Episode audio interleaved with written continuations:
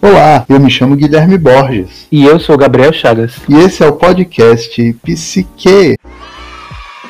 Hoje temos como convidada Larissa Feitosa. Ela é especialista em neuropsicologia clínica e tem experiência em avaliação e reabilitação neuropsicológica. Você poderia comentar quais são as principais atividades né, que o psicólogo dessa área faz, suas principais atribuições? Uma das principais funções do psicólogo na neuropsicologia de maneira geral, é avaliar o funcionamento cognitivo, psicológico e comportamental do paciente. Com isso, desenvolver hipóteses diagnósticas para os déficits apresentados e recomendações de acompanhamento ou tratamento. É, esse avaliar né, consiste numa das principais ferramentas do neuropsicólogo, que é a avaliação neuropsicológica. Nessa avaliação, é, ela é complexa uma vez que envolve entrevistas, aplicações de testes, escalas, questionários, para que a gente alcance é, dados sobre o desempenho e que esse desempenho seja comparado à população equivalente à idade e nível de escolaridade do paciente. Nessa avaliação, a gente inclui as funções cognitivas como inteligência, memória, atenção, linguagem, funções executivas, praxias. São diversas é, funcionalidades do cérebro. Ao final, é elaborado um laudo com esse perfil neuropsicológico do paciente para que esses dados eles possam ser explicados e recomendados de acordo com o que foi apresentado.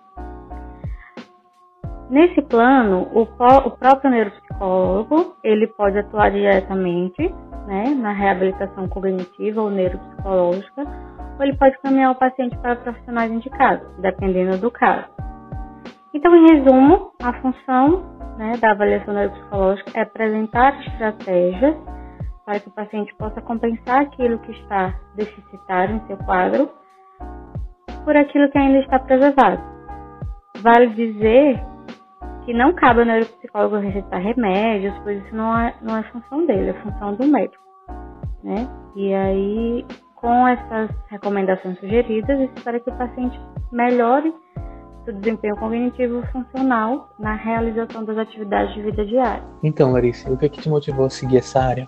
É reconhecido que a disciplina de neuroanatomia ela não é muito querida pelos alunos da psicologia, né?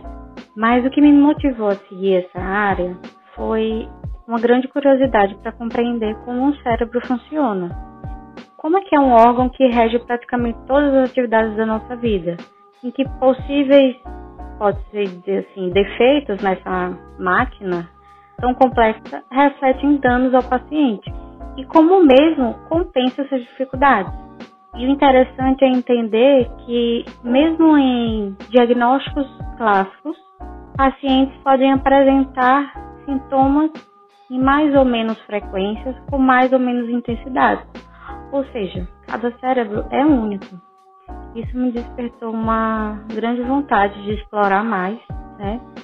E de poder entender e, e auxiliar o paciente, é, que eu costumo dizer assim, que não importa o que ele tem, mas o que é que ele faz com isso? Como é que ele compensa? Como é que ele cria estratégias para funcionar no seu dia a dia, mesmo com as dificuldades apresentadas?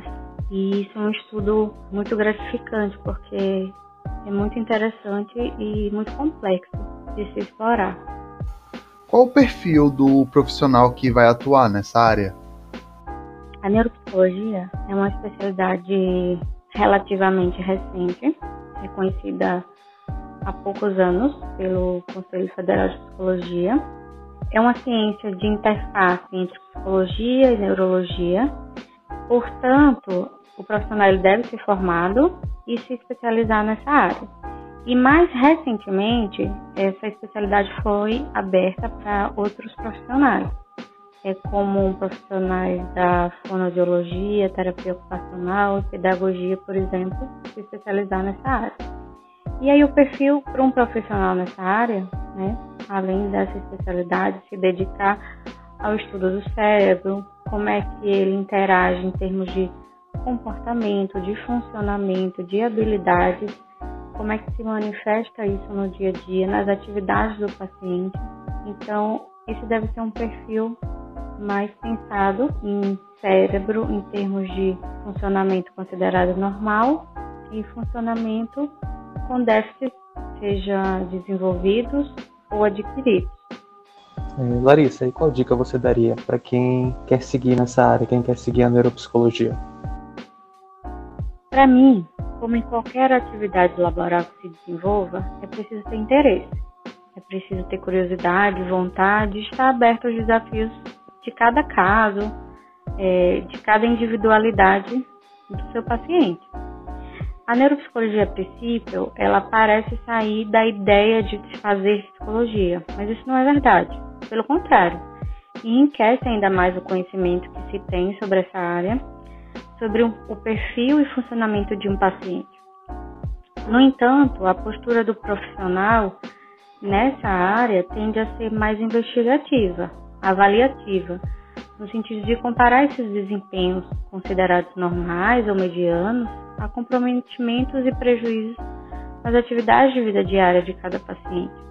Então, deve ser considerado seu estado de saúde atual, histórico pessoal, acadêmico, profissional, atividades e rotina, além do nível de consciência acerca da situação em que ele se encontra e das dificuldades com as quais se depara e das pessoas que convivem com eles, para que seja estabelecido um, um, uma linha de raciocínio, um perfil neuropsicológico e entenda o funcionamento atual daquele paciente. E se esse funcionamento é, atende a critérios diagnósticos que podem ser sugeridos e encaminhados aos devidos profissionais e, e tratamento e recomendações para o bem-estar desse paciente termos de, de funcionamento, de melhora e qualidade de vida. Então, galera, nós não tivemos como dar abertura para a sessão de perguntas dos ouvintes. Numa próxima oportunidade, quem sabe, nós podemos falar de novo sobre esse assunto.